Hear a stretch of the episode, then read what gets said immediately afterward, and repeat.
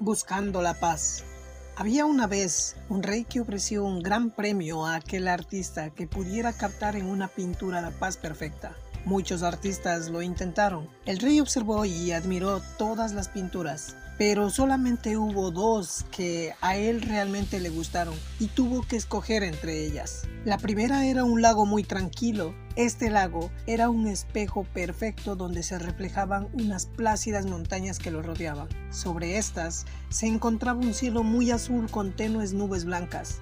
Todos quienes miraron esta pintura pensaron que esta reflejaba la paz perfecta.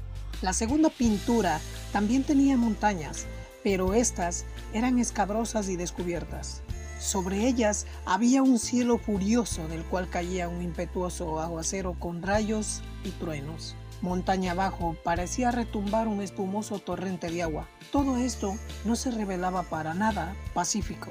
Pero cuando el rey observó cuidadosamente, él vio tras la cascada un delicado arbusto creciendo en una grieta de la roca. En este arbusto se encontraba un nido. Allí, en medio del rugir de la violenta caída del agua, estaba sentado plácidamente un pajarito en el medio de su nido.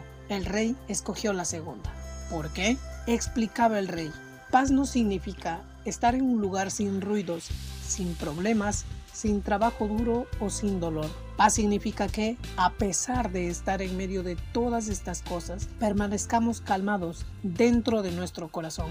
Este es el verdadero significado de la paz.